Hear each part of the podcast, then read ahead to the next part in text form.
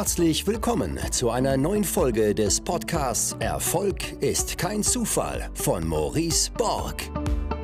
Du wirst in diesem Podcast von den Learnings erfolgreicher Unternehmer, Investoren und anderen inspirierenden Persönlichkeiten profitieren. In Experteninterviews bespricht Maurice Borg mit seinen Gästen das Wichtigste rund um die Themen Aktien, Immobilien, Steuern, Vermögensaufbau und Persönlichkeitsentwicklung. Und jetzt viel Spaß bei der neuen Folge.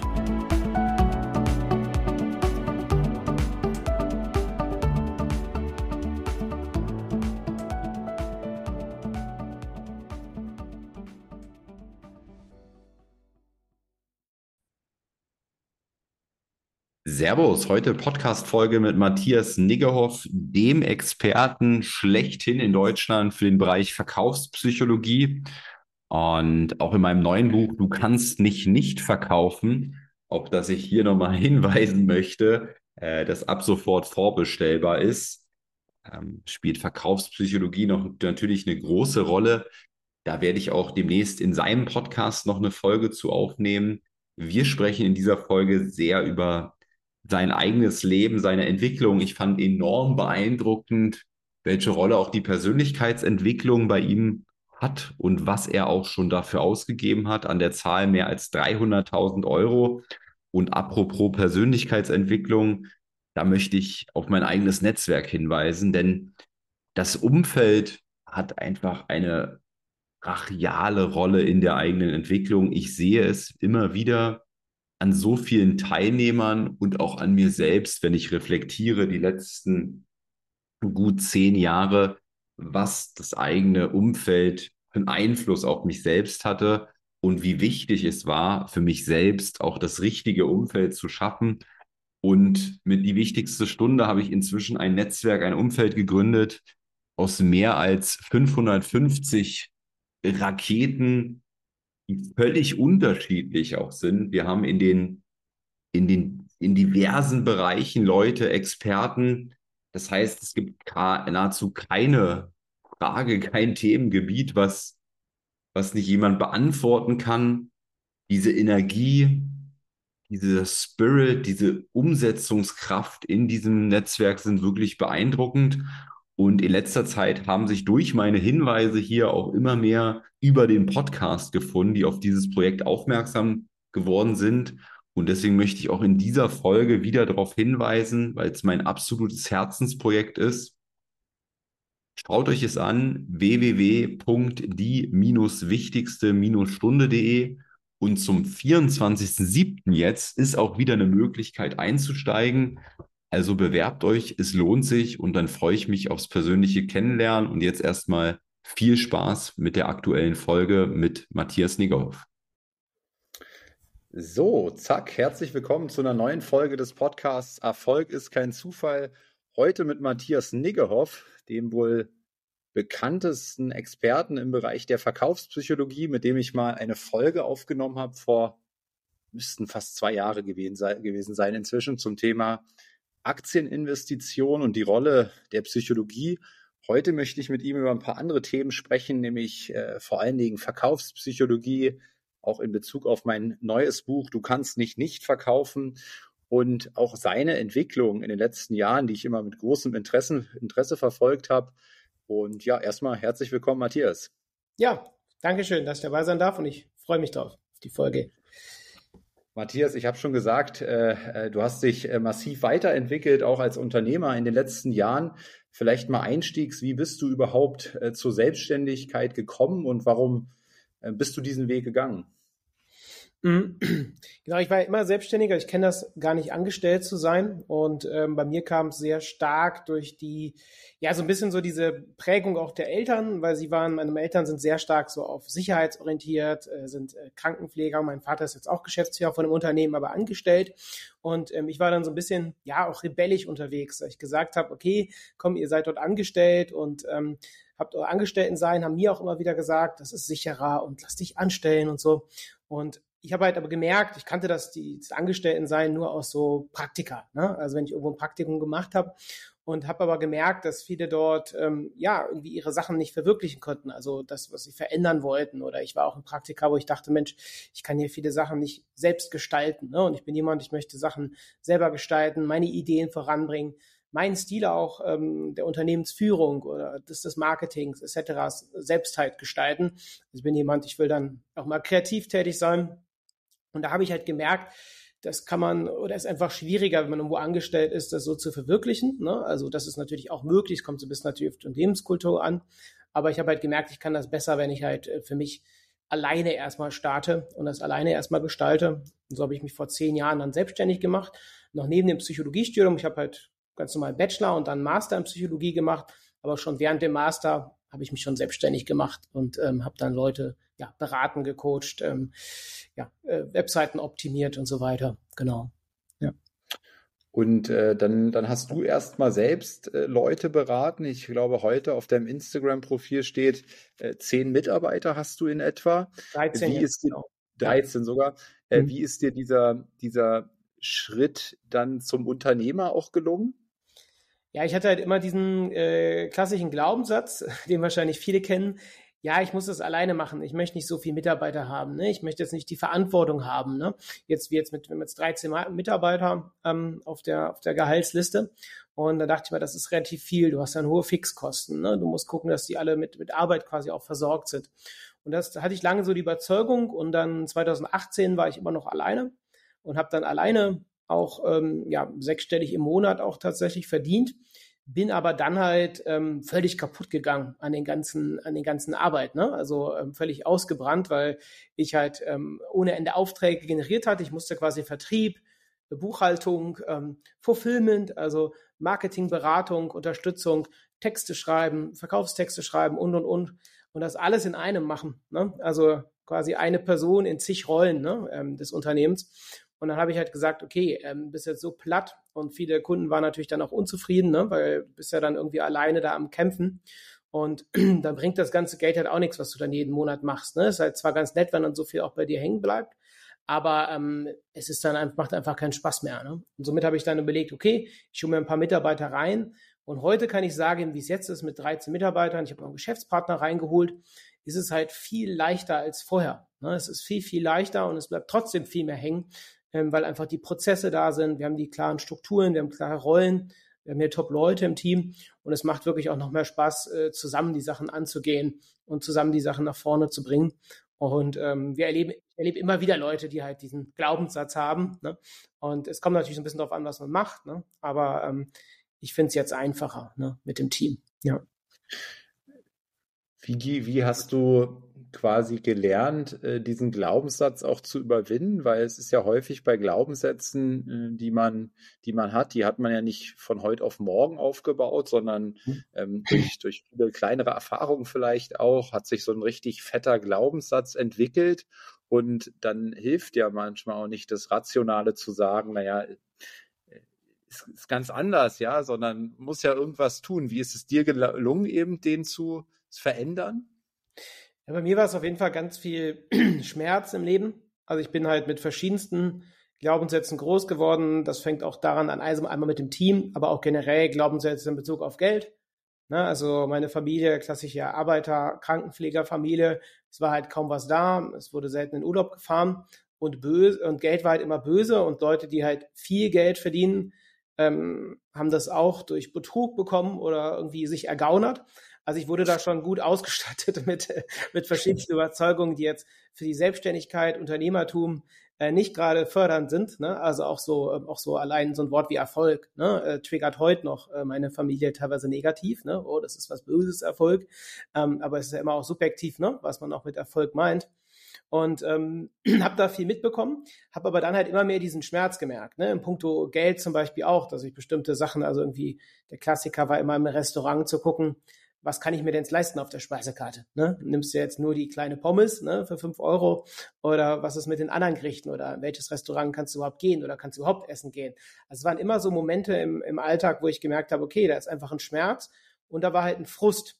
Und das ist für mich jetzt ähm, auch im Alltag immer wieder ein Signal, wenn ich halt merke, ich bin bezogen auf irgendwas frustriert oder genervt, merke ich, ich muss irgendwas verändern. Und irgendwann war der Frust dann so groß, also bezüglich der Finanzen, bezüglich der einfach auch Lustlosigkeit in Bezug auf das Leben, ne? dass ich dachte, ey, was machst du denn jetzt eigentlich? Ne? Wir haben ja nur dieses eine Leben, muss ja irgendwie auch vernünftig genutzt werden. Ne? So, und, ähm, es muss irgendwas gestaltet werden. Und das war halt einfach nicht da. Ne?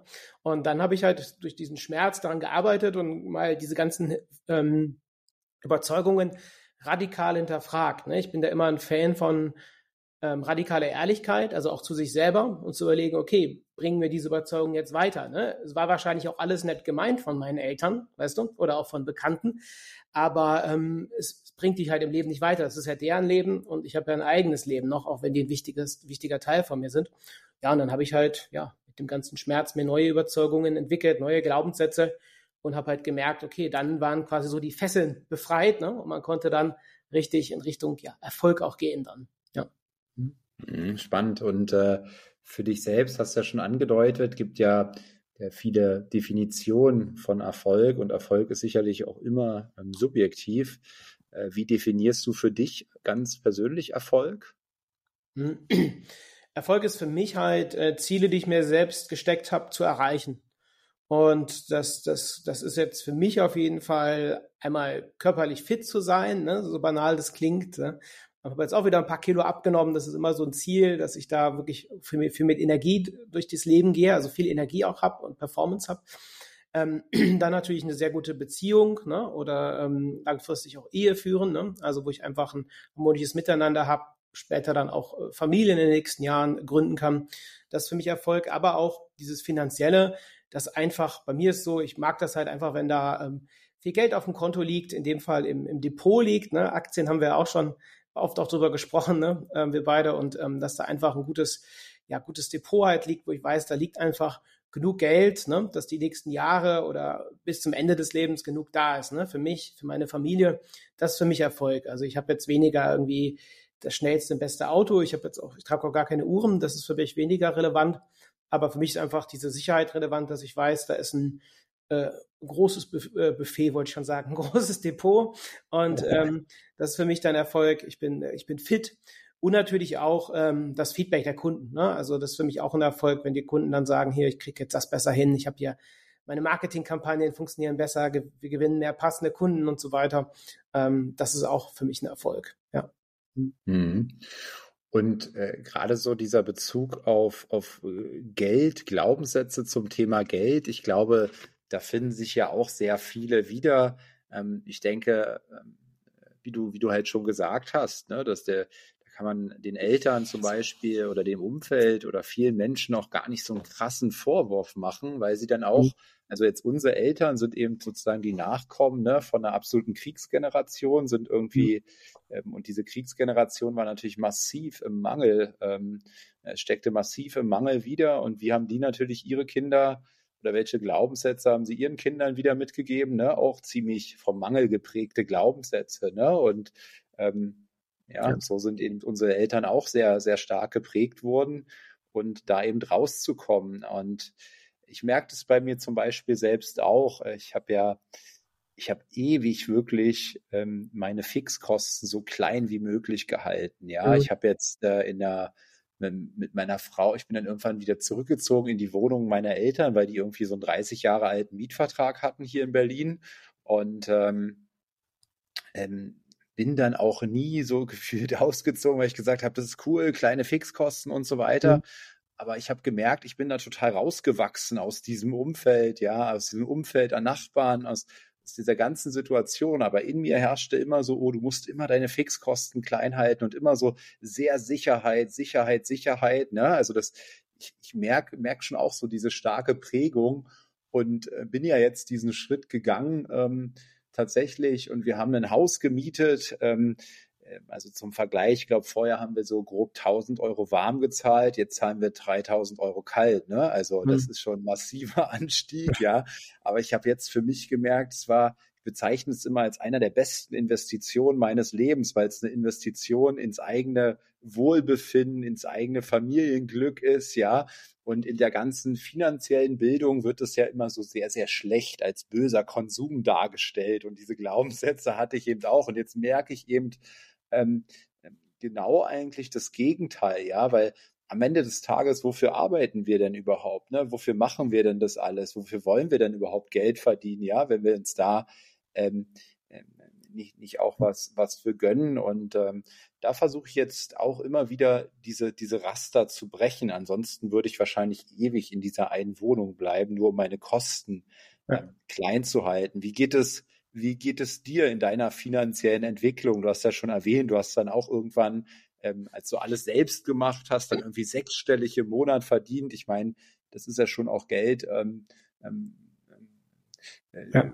wo du zu den Top 0, weiß ich, 5 Prozent wahrscheinlich in dieser Gesellschaft gehörst dann. Ja, es muss ja noch versteuert werden und alles und so, aber ja, ja. ja, ja. Ähm, genau, und es war halt auch nur über einen bestimmten Zeitraum so, ne? Aber ähm, ja, ja, bei mir war es äh, also ähnlich. Ich kann das auch gut nachvollziehen, was du sagst, weil ich auch immer sehr beeinflusst war. Äh, auch so Strategien gibt's ja irgendwie, trinke dann jeden Tag den, den Cappuccino nicht irgendwie oder hol dir bei Starbucks dann das nicht. Dann hast du irgendwie drei Euro am Tag gespart und dann über 20 Jahre ist das dann so und so viel tausend Euro.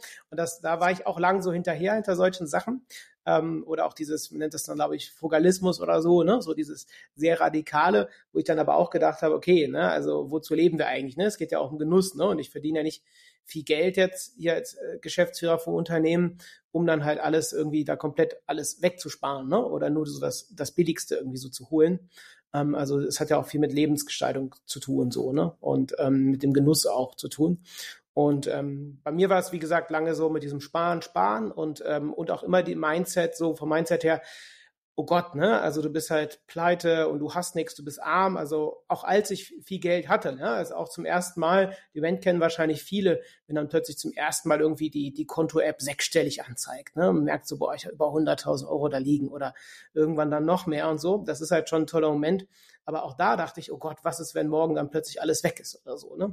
Und ähm, es war halt immer diese Angst da und heute ist es anders geworden, seit ich aber auch einfach viel mehr auch investiere, aber nicht nur halt im Business investiere, sondern ähm, was du auch gerade sagtest, ne, beispielsweise auf Fitnessstudio. Ne? Ähm, habe auch früher war ich dann irgendwo äh, ganz billig dann bei McFit für ein paar Euro im Monat, auch als ich sehr viel verdient hat, weil ich dachte, ja, warum? Du kannst ja das Geld dann nochmal sparen. Und heute bin ich halt in einem Studio, wo du 150 Euro im Monat bezahlst habe aber da dann natürlich ein ganz anderes Level an Umfeld mit Sauna, ähm, mit, mit Thermalbad, aber auch die Leute. Ne? Also ich trainiere dann zusammen mit Leuten, die Vorstandsvorsitzende sind von bekannten Unternehmen. Ne? Ich habe da andere Unternehmer, die da mit trainieren. Das ist halt ein ganz anderes Umfeld. Gewinne dann natürlich auch Kunden, wenn ich dann da bin, obwohl ich gar nicht das Ziel habe, da Kunden zu gewinnen. Ne? Aber ergibt, geben sich ja immer wieder Sachen.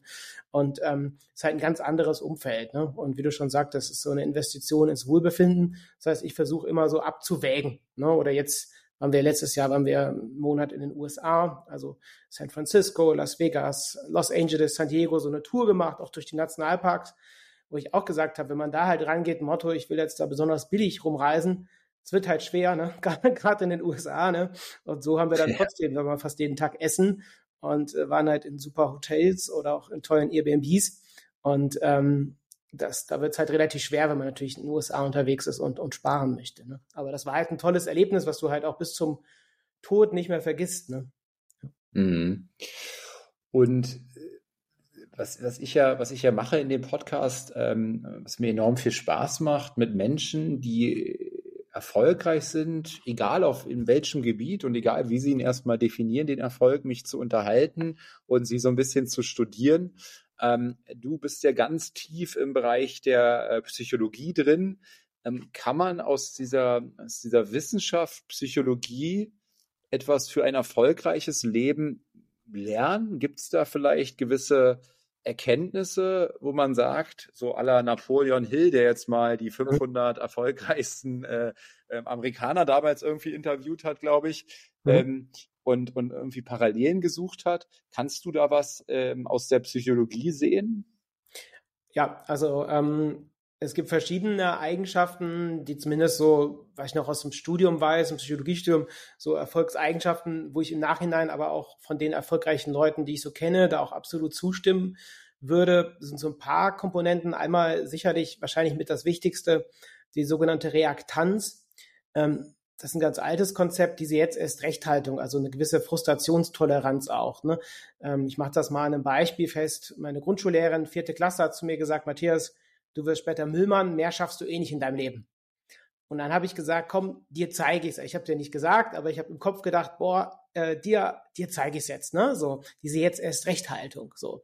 Und das ist auf jeden Fall eine sehr wichtige Persönlichkeitseigenschaft, dass man halt, wenn da irgendwas Negatives kommt, und es kommt ja immer irgendwo mal was, wo das Leben einem Stein in den Weg legt, dann ist ja die Frage, wie gehe ich damit um? Und diese jetzt erst Rechthaltung ist da sehr gut, dass man halt aus diesem potenziell negativen Sachen dann Energie zieht und dann sagt, komm, ne, ich, ich krieg das hin, ne? Und ich, ich ähm, acker mich da durch, ne? Und ähm, also diese Reaktanz ähm, halte ich für eine sehr wichtige Eigenschaft.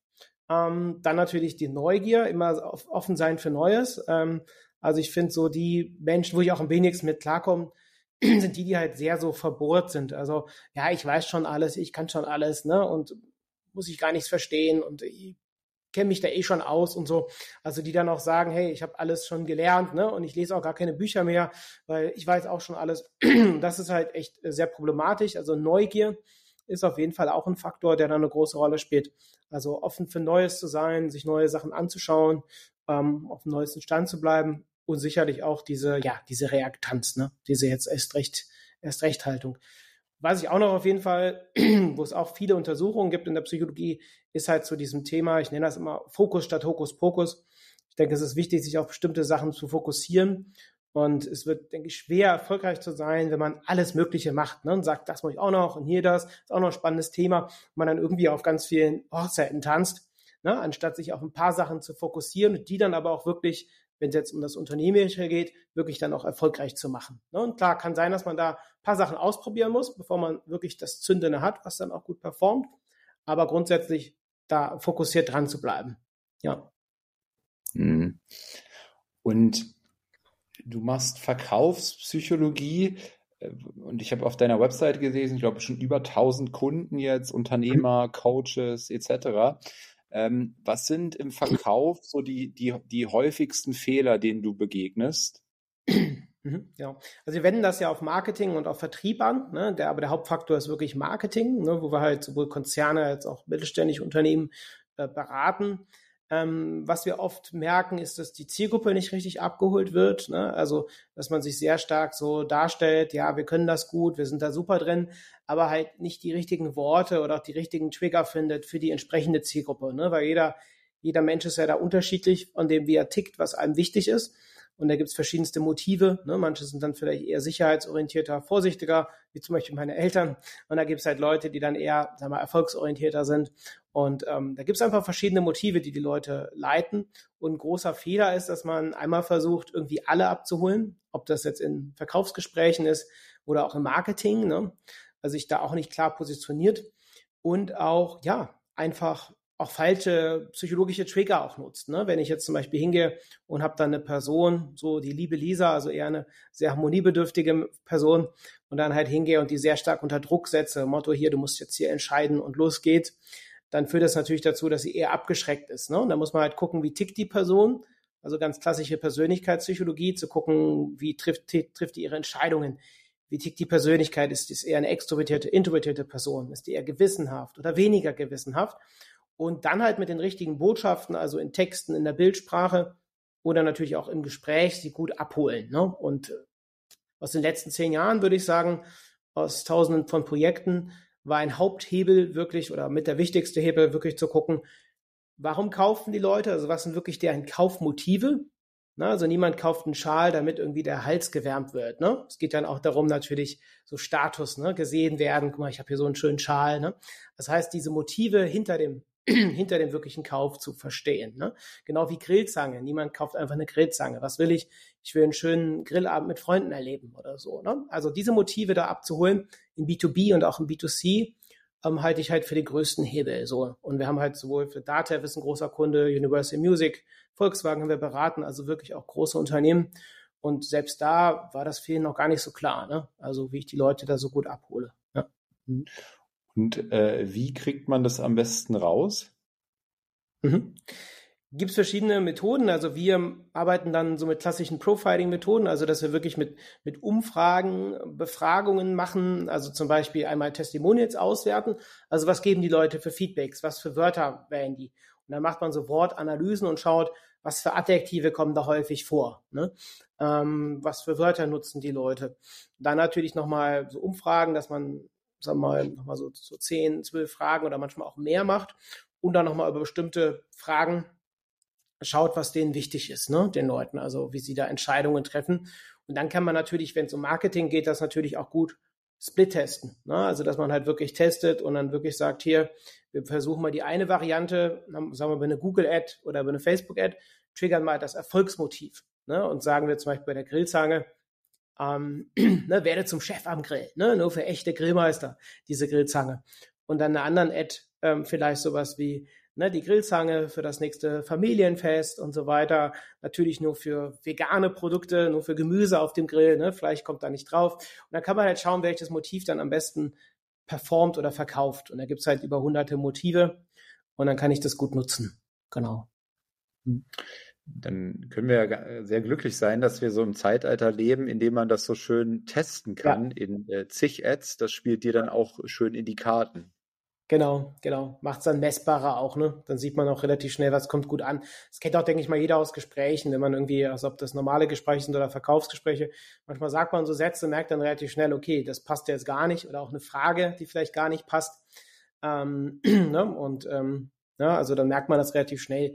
Ich hatte auch mal einen Verkäufer, der mir was verkaufen wollte und auch meint, ja, wenn du das Business Coaching dann bei uns buchst, dann äh, kannst du, brauchst du nicht nur deinen deinen einfachen, hat er gesagt, einfachen Mercedes kaufen, sondern kannst dir dann halt auch einen, ähm, ordentlichen Porsche leisten. Und das war halt das falsche Motiv, ne? weil für mich war es halt jetzt nicht so relevant mit dem Porsche. Ne? Ähm, ich investiere das in, in, andere Sachen, das, ne? und dann hat es mich halt nicht so getriggert. Ne? So hätte er jetzt gesagt, Mensch, dann verdienst du halt mehr Geld, um dir dann zum Beispiel, ähm, weiß nicht, alte Bücher zu kaufen, wäre das eher was. Ne? Ich habe zum Beispiel Marco Aurelius, Marco, Marco Aurelius kennst ja wahrscheinlich, ne? Marcus Aurelius Selbstbetrachtungen, Medi ne? Meditations, ähm, ja. das Buch. Und da habe ich halt eine Ausgabe zum Beispiel von 1750 zu Hause. Und die hat über 10.000 Euro gekostet. Ne? Also ähm, sogar noch mit Notizen von Leuten drin. Ich weiß nicht, ob das von 1750 war, die Notizen, können auch aus dem 19. Jahrhundert stammen, wo Leute noch was unterstrichen haben und so weiter. Also mega krass. Also das ist auch so eine Sache, damit kriegt man mich auch gut mit so alten Büchern, äh, die dann teilweise auch ein paar tausend Euro wert sind. Ne? Ja. Und äh, jetzt im Verkauf äh, qualifizierst du dann, also wenn du jetzt ein Verkaufsgespräch äh, führst, ähm, den Verkäufer, den du jetzt gerade geschildert hast, mhm. ähm, der ist ja wahrscheinlich von sich auf andere äh, gegangen oder von sich auf andere geschlossen. Ne? Er, ja. er wahrscheinlich steht er enorm auf äh, to tolle, schnelle Autos äh, mit ganz viel Status und ging dann davon aus, weil du Geschäftsführer bist, dass es eben auch der Fall ist. Ne? Das heißt, genau. ich würde jetzt sagen, er hat dich äh, ähm, nicht, nicht genügend qualifiziert. Hast du da einen festen Prozess für oder? Ja, genau. Also mein Vertriebsteam macht selber gar keinen Vertrieb, ähm, aber ich habe halt Vertriebsleiter und halt Vertriebler. Genau, und dann wird halt am Anfang, also bei uns fragen die Leute ja ganz genau ganz normal an und dann ähm, fragen wir halt, ne, was den Leuten wichtig ist. Also wir versuchen direkt im ersten Gespräch in einer ganz normalen Qualifizierung, also über 15 Minuten herauszufinden, äh, warum wollen Sie das machen? Also warum wollen Sie Ihr Business noch erfolgreicher gestalten oder so? Was sind die Motive dahinter? Ähm, manche sagen dann zum Beispiel, dass sie halt sagen, hey, ich würde gerne um 18 Uhr mal zu Hause sein. Ne? Ich würde gerne meine, meine Tochter mal mehr sehen. So, ne? Oder mal am Wochenende mal nicht arbeiten. Ne? Das ist ein ganz anderes Motiv. Und dann gibt es Leute, die sagen, ja, ich will jetzt hier nochmal Mitarbeiter einstellen, neues Gebäude und ich will hier richtig skalieren ne? und richtig Gas geben. So, ne? Also ähm, genau, ja, ja, ja. Mhm. Ähm, und genau, ja, und das ist nochmal ganz anders. Ne? Ja. Und da gucken wir halt, was sind die Motive, genau, und wo wollen die Leute halt hin. Und das ist schon der Kern. Ne? Also das ist aus meiner Sicht neben dem finanziellen natürlich, dass jemand auch ähm, entsprechende Summe investieren kann für die Unterstützung, mit das Wichtigste, weil wenn wir die Motive kennen, wird es halt auch einfacher, ne? Also ähm, im, im Vertrieb auch, ne? Ähm, was die Leute dort antreibt oder warum sie jetzt. Das ist auch mehr Geld, ne? Also mehr Geld verdienen ist per se auch kein Motiv. Die Frage ist immer, wozu mehr Geld zu verdienen. Ne? Willst du deinen Kindern mehr bieten? Willst du irgendwie rumreisen, ne? so aller digitaler Nomade, ne? so überall rumreisen in der Welt? Ähm, ja, das ist, willst du den zweiten, dritten Porsche vor der Tür haben? Das ist aber eben unterschiedlich, ne? Und das ist ja auch komplett wertfrei gemeint, ne? Also kann ja jeder dann selber entscheiden, was er dann damit macht. Aber man muss es halt wissen im Verkauf und auch im Marketing, was das Motiv ist. Ja. Wie viele Motive gibt es? Ich würde sagen Hunderte. Ne? Also so. wir haben eine Übersicht mit, mit 200 Motiven ungefähr, die dann nochmal so ganz ähm, ja, nuanciert sind, also nochmal sehr differenziert, ne? weil gesagt, Erfolg ist auch kein wirkliches Motiv. Dann gibt es nochmal Unterfacetten von den Motiven in der Psychologie. Ne? Also Motiv kommt vom Motivare, also das, was uns antreibt, ne? was uns bewegt. Und äh, Freiheit kann natürlich auch ein Motiv sein. Aber dann gibt es nochmal verschiedene Untermotive von Freiheit. Ne? Äh, Freiheit ist ja auch sehr unterschiedlich, was Leute unter verstehen. Ne? Manche ist dann zeitliche Freiheit, manche wollen äh, sehen, wollen gar nicht zeitliche Freiheit haben, sondern eher Freiheit in dem, was sie machen. Also zeitlich können die ruhig eingeengt sein und Vorge die Vorgaben können sehr streng sein bezüglich der Zeit. Aber innerhalb der Zeit wollen sie halt dann freiheitlich so gestalten, wie sie halt Lust haben und so weiter. Ne? Ja. Und äh, bei dir jetzt ganz persönlich, du hast ja gesagt, dass du, dass es dir viel um dieses Gefühl Sicherheit geht und äh, du baust dann nebenbei ein Aktienportfolio auf und äh, ähm, sorgst im Grunde dafür, dass du eine finanzielle ähm, Struktur hast, die dir dieses Gefühl dann äh, schenkt. Äh, mhm. Äh, wann meinst du, ist der Punkt gekommen, dass du total sicher bist? Der wird wahrscheinlich nie kommen. Ne? Also weil Sicherheit natürlich eine, eine, Illusion ist. Ne? Also ich kann auch ähm, nachher nach Hause fahren aus meinem Büro und dann ähm, überfahren werden oder so.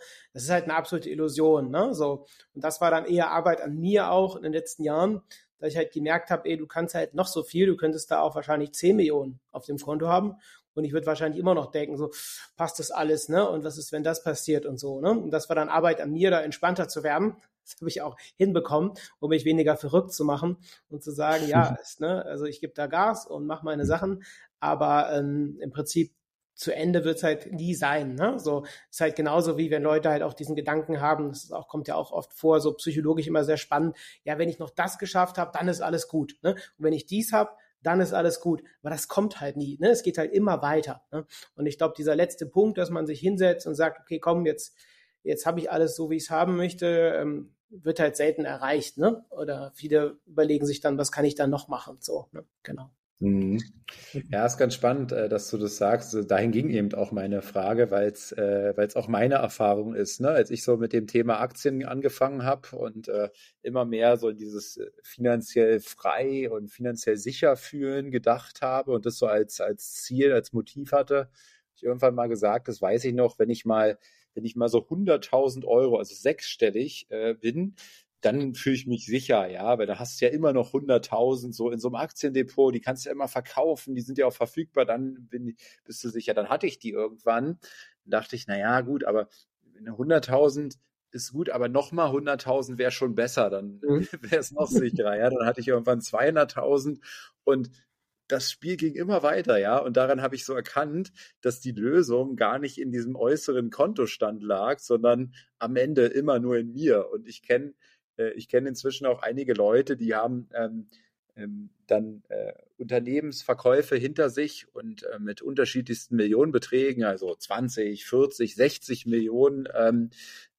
und das Spannende ist, die fühlen sich auch nicht sicher. Man würde ja denken, jetzt die sind ja aber richtig sicher. Also ich in meiner, in meiner Sphäre würde dann denken, na, die müssten ja richtig sicher sich fühlen. Hm. Und die haben dann wiederum ganz andere Ängste. Die haben dann wieder Angst, dass irgendwann dieses Vermögen weg ist, ihnen das jemand nimmt. Und jetzt, jetzt sind sie immer so im Gedanken, wie kann ich das sichern und bloß nicht zu öffentlich und so weiter. Ne? Also äh, ganz spannend, dass, äh, äh dass es nie was mit deinem Vermögen zu tun hat. Ja, ja, genau. Das hat doch mit dem Level, man hat immer unterschiedliche Probleme dann auf diesen Leveln. Aber die Gedanken kenne ich auch gut, ne? Also auch mit diesem sechsstelligen Depot, ne? ne? Wenn das dann da liegt oder, oder auch ganz früher war so, boah, wenn du mal 10.000 Euro dann auf dem Konto hast, so, ne?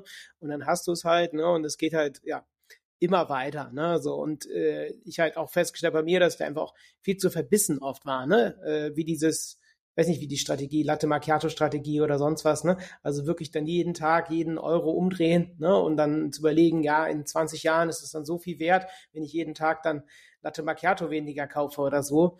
Und davon heilt halt halt auch nichts mehr so, ne? Weil es kann ja auch, wie gesagt, sein, dass es irgendwie schnell wieder vorbei ist und so. Und ähm, deswegen finde ich immer so eine Balance ganz gut, ne? Also schon dann zu investieren, aber auch von der Haltung her, auch das halt bei mir verändern, dass mir das halt eher Spaß macht, auch mit den Aktien. Ne? Also jetzt nicht total emotional investieren, ist nicht damit gemeint, also einfach irgendwas kaufen, aber sich mit den Unternehmen zu beschäftigen, ähm, ne, zu überlegen, wo kann man noch investieren, wo stehen jetzt bestimmte Aktien, Aktien, also es auch einfach spannend ist ne, und sich damit zu beschäftigen.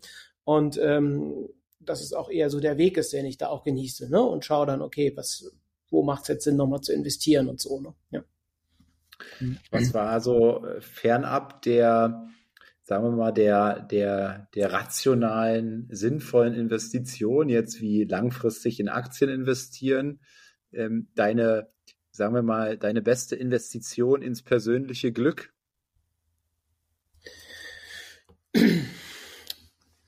Das ähm, ja war auf jeden Fall der, der also diese, dieser Roadtrip durch die USA der Monat. Ne? Also da will ich auch bald äh, unbedingt äh, wieder hin. Also dieses Jahr sicherlich noch mal ein paar Wochen äh, in die USA. Einfach vom Lebensgefühl, vom Stil dort, auch dieses Freiheitliche dort, auch so von den Leuten, ne? alle sehr offen, sehr nett, sehr, sehr hilfsbereit und so. Ne? Das ist etwas, was ich so aus Deutschland gar nicht so kannte. Ne? Es war echt super angenehm dort. Also war jetzt natürlich primär in Kalifornien und natürlich auch in Las Vegas, aber es war sehr, sehr cool von den Leuten. Ähm, also das war wahrscheinlich somit die beste Investition, also in dieses, äh, dieses Erlebnis. Äh, genau, also das würde ich sagen. Und natürlich alles Mögliche auch an Weiterbildung. Ne? Ich habe auch viele, viele Coachings gemacht im Bereich Fitness und so weiter oder im Bereich Finanzen, alles Mögliche da schon gemacht. Und das hat mich auch jedes Mal sehr weitergebracht. Ne? Also neue Impulse zu haben, der Blick von außen. Ähm, genau. Ähm, aber halt gerade diese Investitionen in Erlebnisse, das habe ich früher auch sehr rational gesehen. Ich dachte, ja, ist halt dann nur so ein Urlaub oder nur so ein Erlebnis ähm, und ist dann auch wieder weg. Bleibt jetzt nicht so, ne? jetzt wenn man irgendwie ein Haus kauft oder so. Aber ähm, wo ich gemerkt habe, okay, das ist halt auch einfach viel wert. Ne? Ja. Was war so das, das, das, das Höchste ähm, vom Preis her, was du für deine persönliche Weiterentwicklung ausgegeben hast? Äh, du meinst jetzt so in Coaching oder so? Ja, zum Beispiel, genau. Also was, was ähm, irgendein Betrag war das äh, sicherlich ja vierstellig, ne? War auch fünfstellig? Mal so ein Seminar oder ein Workshop oder ein Coaching? Ja, auf jeden Fall. Ich hatte mal ein, ähm, ein Seminar mal mitgemacht ähm, oder einfach mal so, eine, so ein Mentoring-Ding, das lag bei 70.000. Und das krasse war, glaube ich, ein Wochenende mal für 25.000 Euro. Wochenende. Genau. Aber ansonsten wow. habe ich da bestimmt schon 300.000 Euro Minimum investiert in Weiterbildung, Coaching. Ja. Und wie hast du das sozusagen gelernt? Weil es ja sicherlich auch nicht ähm, so einfach, wenn die, ähm, wenn man eben so geprägt ist von diesen Glaubenssätzen ähm, ähm der Sicherheit und Geld muss äh, zurückgelegt werden und so, ne? Ähm, dann so viel ja ähm, so vermeintlich viel hängt ja dann immer ab, was es einem auch bringt, ne, und was der, was der Nutzen dann letztendlich davon ist. Aber was auch immer, 20.000 Euro für, für ein Wochenende oder 25.000 für ein Wochenende, ähm, gibt's, geben wir beide zumindest wahrscheinlich nicht jedes Wochenende aus. Von daher kann man schon sagen, dass das relativ ist zu unseren normalen Ausgaben schon viel ist. Wie hast du sozusagen gelernt, diese Schritte auch zu trotzdem zu machen, auch wenn es vielleicht am Anfang sicherlich schwer fiel? Mhm. Einmal, dass ich halt Ergebnisse gesehen habe. Also ich weiß noch so der erste irgendwie so Online-Kurs, den ich mir damals gekauft habe vor irgendwie sechs, sieben Jahren, wo dann irgendwie irgendwie 500 Euro gekostet habe, ich das irgendwie in fünf Raten bezahlt habe und ich dachte, boah, na, das ist aber jetzt viel, so. aber so fing das halt an mit eher günstigeren Beträgen und irgendwann war dann das erste irgendwie für 3000 Euro, auch dann irgendwie in mehreren Raten, wo ich auch dachte, boah, das ist aber viel. Aber ich habe halt immer gemerkt, dass sich das halt äh, gerechnet hat. Ne? Also ich merkte immer, das hat mich dann einen Step weitergebracht. Ne? Ich habe das dann investiert und dann merkte ich, okay, ich habe dadurch den und den Impuls mitgenommen oder die und die Strategie, um, um Traffic zu generieren oder dass mehr Leute buchen oder so. Und habe dann halt immer mich weiterentwickelt. Dann war ich irgendwie bei 3.000, 4.000 Euro. Und dann bin ich halt immer mehr diesen, ja, diesen, diesen Schritt gegangen. Und am Anfang, wie gesagt, war das noch, war das dann echt noch, noch viel. Ne? Also immer. Und dann irgendwann habe ich gemerkt, komm, okay, das lohnt sich immer. Oder ich habe gemerkt, immer wenn ich solche Entscheidungen auch getroffen habe, wie Wochenende 25.000 oder so, dass ich das halt immer sehr schnell wiederbekommen habe, das Geld. Also es, es, kam dann, ging dann raus bei mir von meinem Konto, kam aber dann sehr schnell wieder zurück. Also oft innerhalb von Wochen, manchmal hat es auch ein paar Monate gedauert. Ne? So, ähm, zum Beispiel bei diesem Wochenendseminar war das dann auch so, ne? Ähm, investiert und eigentlich einen Tag, also an dem Seminartag am ersten Seminartag hatte ich das schon wieder rein durch Leute, die ich halt da getroffen habe, die auch gesagt haben, hey Matthias, ich verfolge deinen Content, ich wollte da mal was machen und, ähm, und fertig so. Ne? Genau. Also es kam immer wieder. Ja. Cool. Ähm, Nochmal zurück zum, zum, zum, zum Online-Marketing. Da hast du gesagt, da ist mehr euer Fokus als jetzt im Vertriebstraining. Ähm, äh, mit Verkaufspsychologie, was, was waren so die spannendsten Ergebnisse der letzten Jahre, die du so beobachten konntest? Gab es da irgendwie so äh, äh, ja Dinge, die dich total überrascht hat, die, die total fancy irgendwie waren, äh, total erwähnenswert? Mhm, mhm, ja. Einmal so, wir hatten mal so einen großen Schraubenshop unterstützt, ne? Und das ist ja eher was, was Langweiliges, so ein ganz typisches Bedarfsprodukt, ne, was man so benötigt, so Schrauben. Ähm, und dass halt selbst da halt auch so, so ein emotionales Verkaufen, emotionales Marketing gut funktioniert. Da war ich halt sehr überrascht, ne? weil sonst einfach, ja, man sucht halt Schrauben, man guckt dann nach den Maßen, kauft die und fertig so. Ne? Aber selbst da sind wir sehr stark über das Emotionale gegangen wo ich selbst halt unsicher war. Ich habe denen auch ganz klar gesagt, so, pff, weiß nicht, ob das funktioniert, ne? So diesen Zielzustand, weil auch hier, was will ich mit den Schrauben? Man will ja auch bestimmte Sachen im Alltag lösen, ne? Oder ne, so ein Nagel, um dann halt ja ein schönes Bild aufzuhängen im Wohnzimmer oder so. Also wir haben auch das dann emotional vermarktet. Das hat extrem gut funktioniert, ne? Und äh, unterscheidet sich dann nochmal von diesen Standard, ähm, ja, von diesen Standard, ähm, Standardprodukten so, ähm, die es so gibt oder Standardjobs. Ähm, dann auf jeden Fall ähm, mit, mit einem Produkt, was mich sehr, also wir machen kaum noch E-Commerce, ne? wir machen ähm, überwiegend ja, Coaches, Berater und Agenturen, äh, Marketingagenturen, aber damals noch sehr viel E-Commerce gemacht. Und was da halt auch beeindruckend war, war ein neues Produkt. Jemand wollte so eine, einfach aus der Laune heraus so eine Soße vermarkten. Und es ist ja alles voll mit Soßen, ne? Also bei Rewe, Kaufland, Edeka, es ist alles voll mit, mit Soßenprodukten. Und ähm, genau, und dann haben wir gesagt, okay, wir müssen das so irgendwie verpacken, dass es halt nicht als Soße wahrgenommen wird, sondern halt in einer eigenen Kategorie im Kopf. Ne? Also man nennt das dann mentales Konto.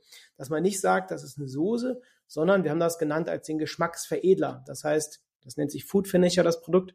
Das heißt immer, wenn du was gekocht hast, brauchst du am Ende den Food Finisher, um das Essen dann zu finishen. Also damit es wirklich fertig ist, muss man die Soße reinkippen. Und das hat halt sehr, sehr gut funktioniert. Das war auch für mich sehr verblüffend, überraschend, diese Erkenntnis, weil natürlich Nestle, Kraft, das sind alles sehr starke Unternehmen, ne? die haben natürlich viel, viel mehr Geld als, als diese Leute. Das war so ein kleines Startup, ne? ein ehemaliger Lehrer, der jetzt gesagt hat, ich will kein Lehrer mehr sein, ich verkaufe jetzt hier diese Soße. Und jetzt gibt's das halt überall bei Edeka, überall bei Rewe. Es ist sehr erfolgreich, dieser Food Finisher. Einfach weil es halt anders eingeordnet wird, ne? Dass man nicht sagt, das ist so der nächste, die nächste Soße, sondern es ist quasi raus aus der Vergleichbarkeit. Ne? Das ist jetzt einfach nochmal anders im Kopf sortiert. Ja, ja. Hm. Mhm. Ich habe auch auf deiner Seite gesehen, ihr, habt, ihr beschreibt vier Säulen der Online-Psychologie. Mhm. Ähm, was genau ist das? Ja, also dass man halt vier, vier Elemente halt wichtig sind, also auch im Bereich des Marketings, ne? was, was wir immer, was wir immer sehen, konkret auf den, auf den Seiten ne? und ähm, was dort relevant ist. Und ähm, das ist einmal natürlich die, also die richtigen Botschaften zu finden aus meiner Sicht. Und da stört mich sehr auf dem Markt, dass immer wieder, ob das Coaches, Trainer sind oder sonst was, Marketing immer wieder ähnliche Botschaften genommen werden. Irgendwie so mehr Umsatz hier, mehr passende Mitarbeiter dort und so weiter.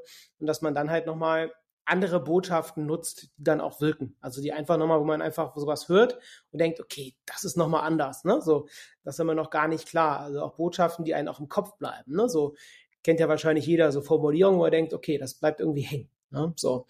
Ähm, dann natürlich, dass man halt guckt, welche Trigger auch gut funktionieren. Ne? Also Trigger ist sowas wie der Klassiker ist ja Verknappung, ne? Noch drei Plätze frei, beeil dich ähm, oder auch so Gruppentrigger, ne? dass man sagt, hier sei dabei, mach mit. Ähm, gibt ja verschiedenste hunderte von psychologischen Triggern, die dazu führen, wie so Knöpfe, dass Leute halt ja sich bewegen und was machen und klicken und kaufen. Und da muss man halt die richtigen auswählen. Ne? Und wie ich eben schon sagte, wenn man jetzt eine sehr, sagen wir mal, harmoniebedürftige Person hat und dann halt den Trigger setzt, hier, beeil dich, los geht's, oder hier hast du den brauchst den Porsche, also kauf jetzt, dann wird das halt nicht so gut funktionieren. Ne? Das heißt, man muss gucken, welche Trigger, welche Formulierungen passen dann auch wirklich zur Zielgruppe. Ne? Genau. Und so die dritte mhm. Säule ist halt das ganze Thema Texte, wird auch sehr unterschätzt, wie, wie mächtig Texte sind, ähm, also auf Webseiten, aber auch auf Social Media und Postings, dass man da halt die richtigen Texte wählt, die richtigen Wörter, also mache das jeden Tag, dass ich da teilweise stundenlang mit den Kunden jedes einzelne Wort durchdiskutiere, dass es dann wirklich passt, ne? weil jeder, der schon mal Werbung geschaltet hat oder so oder Postings auch macht, weiß, dass ein Satz, auch die Headline auch von diesem Podcast ne? oder Überschriften, wie man nennt man überhaupt eine Podcast-Folge, äh, äh, sorgt sehr dafür, ob der Podcast oder ob die Folge halt gehört wird oder nicht. Ne? Und ähm, da braucht man halt die richtigen Texte und dann natürlich so ein Sogeffekt, das ist so die vierte Säule, dass man jetzt nicht groß hinterherrennt hinter den Leuten, sondern ich bin auch ein großer Fan von Sog. Also dass die Leute sich dann halt von sich aus melden, weil sie sagen, hey, das ist toller Content im Podcast ähm, bei mir oder ähm, bei dir ja auch. Ähm, oder halt, es sind coole Beiträge bei Social Media, coole Videos auf YouTube. Ich melde mich mal, ne? Genau. Das ist so diese vier. Ja, das habe ich jetzt, das habe ich jetzt tatsächlich auch ähm, ähm, vermehrt eingesetzt. Das habe ich bei dir sehr stark gesehen in deinem Podcast. Du weist ja sehr viel auf deine Produkte und Dienstleistungen hin. Ich glaube, das war früher ähm, früher deutlich weniger oder gar nicht in deinem Podcast, ja. Und ähm, jetzt habe ich auch mal angefangen zu sagen, hey, ähm, im Übrigen, ich habe ein Netzwerk gegründet, die wichtigste Stunde, schaut euch das an, ja, meldet euch zum 24.07. suchen, nehmen wir wieder neue Teilnehmer auf, ne? Und Ach, ähm, äh, ich habe echt gemerkt, äh, wie viele Leute sich daraufhin dann erst gemeldet haben, wo ich immer dachte vorher, hey, naja, gut, steht ja auch in der Beschreibung oder so, wenn man mir bei Instagram folgt oder so, ne? Aber dieses immer wieder darauf hinweisen, ich merke auch ganz oft, dass ich dann Bewerbungen für mein Netzwerk habe, die mir dann erzählen, ey Maurice, folgt dir schon drei Jahre und jetzt der letzte Impuls hier irgendwie, ähm, der hat genau den, den richtigen Nerv getroffen, ja. Mhm. Ähm, ähm, genau jetzt habe ich mich beworben. Ja. Und ich denke mir dann, ey, krass, ey, ich hab, ich weiß schon so oft darauf hin, ja, und jetzt mhm. genau jetzt hier an der Stelle.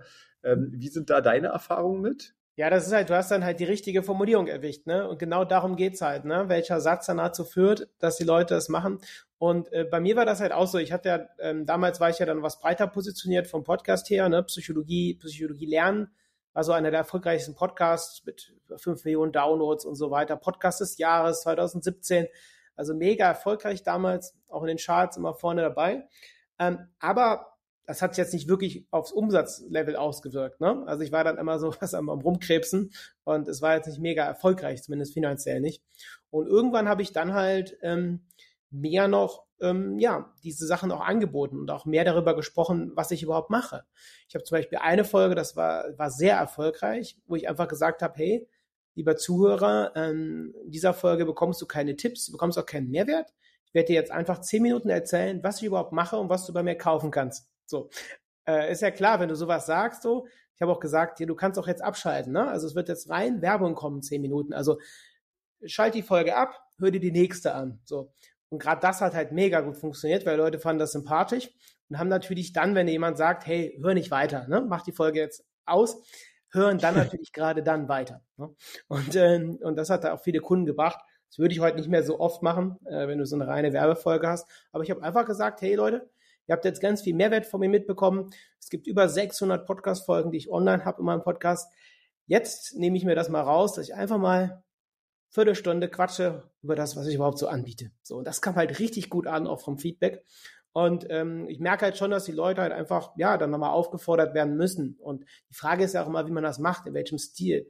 Aber wenn man halt so unfassbar viel Mehrwert bietet, wie du ja auch mit deinen Gesprächen und so, ähm, oder auch bei Instagram, ähm, es ist ja auch im Prinzip der Reziprozität, kommt ja auch aus der Verkaufspsychologie, dass wenn man dann auch viel gibt, ja, dann entsprechend auch was zurückkommt. Und man muss den Leuten aber auch aktiv anbieten, was zurückzugeben. Also viele wissen dann gar nicht, wie kann ich was zurückgeben. Und dann entsteht so ein Ungleichgewicht. Und die Leute können ja dann was zurückgeben und natürlich gleichzeitig auch dann was dafür bekommen, wenn sie dann halt bei dir äh, dann entsprechend sich bewerben und auch buchen. Ne? Genau. Mhm. Aber ich finde es super wichtig, den Leuten halt auch klar zu machen, was man so holen kann. Und viele wissen das nicht. Also ich habe das früher, bin ich ganz oft Leuten begegnet, auch auf Messen und so, ah, hier mega Podcast, alles toll. Aber was kann man eigentlich bei dir kaufen? Was machst du überhaupt? Wie verdienst du überhaupt dein Geld? Ne? Da dachte ich mir so, Leute, ne? musst du wirklich nochmal deutlicher, deutlicher sagen. Ja, genau. Ja, ja ich glaube, es, es, ist etwas, was viele viel zu wenig tun. ähm, gerade weil sie negative Glaubenssätze auch zum Thema Verkauf haben, was ja auch am Ende der Grund war für mein Buch. Ja, du kannst nicht nicht verkaufen, weil ich immer wieder über die letzten, äh, ja, ich glaube, zwölf Jahre, wo ich auch im Verkauf gearbeitet habe, immer gesehen habe, wie negativ Verkaufen gesehen wird, selbst sogar bei Leuten, die im Verkauf arbeiten, haben äh, häufig. Bei denen meistens sogar noch schlimmer, ne? Also je ja. nachdem, was sie halt machen, ne? Ja, ja, ja. ja, ja. Und äh, das war so Auslöser. Aber äh, darüber können wir ja dann demnächst sprechen, wenn ich bei dir zu Gast bin ja, im Podcast, äh, weil die Zeit drückt ja jetzt auch schon. Ähm, vielen, vielen lieben Dank, Matthias, dass du da warst. Ähm, über das Thema Verkaufen vertagen wir dann in deinen Podcast, sprechen wir mal genau. Äh, da bin ich auch nochmal auf deine Erfahrung, auf deine Meinung gespannt. Ansonsten ähm, vielleicht hier nochmal an der Stelle, wo kann man dir am besten folgen? Wo bist du am aktivsten? Wo macht es am meisten Sinn? Ja, auf jeden Fall Instagram, ne, Matthias Negerhoff, ähm, dort eingeben. Ähm, LinkedIn bin ich sehr, sehr aktiv. Ne? Instagram ist dann so ein bisschen lockerer, wo ich auch noch ein bisschen mehr so zeige, auch hinter den Kulissen, was ich so mache über Stories. Genau. Ähm, ansonsten Podcast gerne mal reinhören zum Thema Verkaufspsychologie. Ne? Ähm, Vorsprung im Marketing mit Verkaufspsychologie heißt der, ähm, der Podcast. Ja, das sind nochmal viele spannende Folgen. Ja. Alles klar, dann sage ich besten Dank, dass du heute hier warst und an euch wie immer die Bitte, den Podcast zu teilen, ähm, den zu bewerten. Das ist ja auch ein ganz, ganz wichtiger Aspekt immer. Und ansonsten, ja, gute Nacht, guten Morgen, guten Mittag, wann auch immer ihr das hört und bis zur nächsten Folge. Ciao.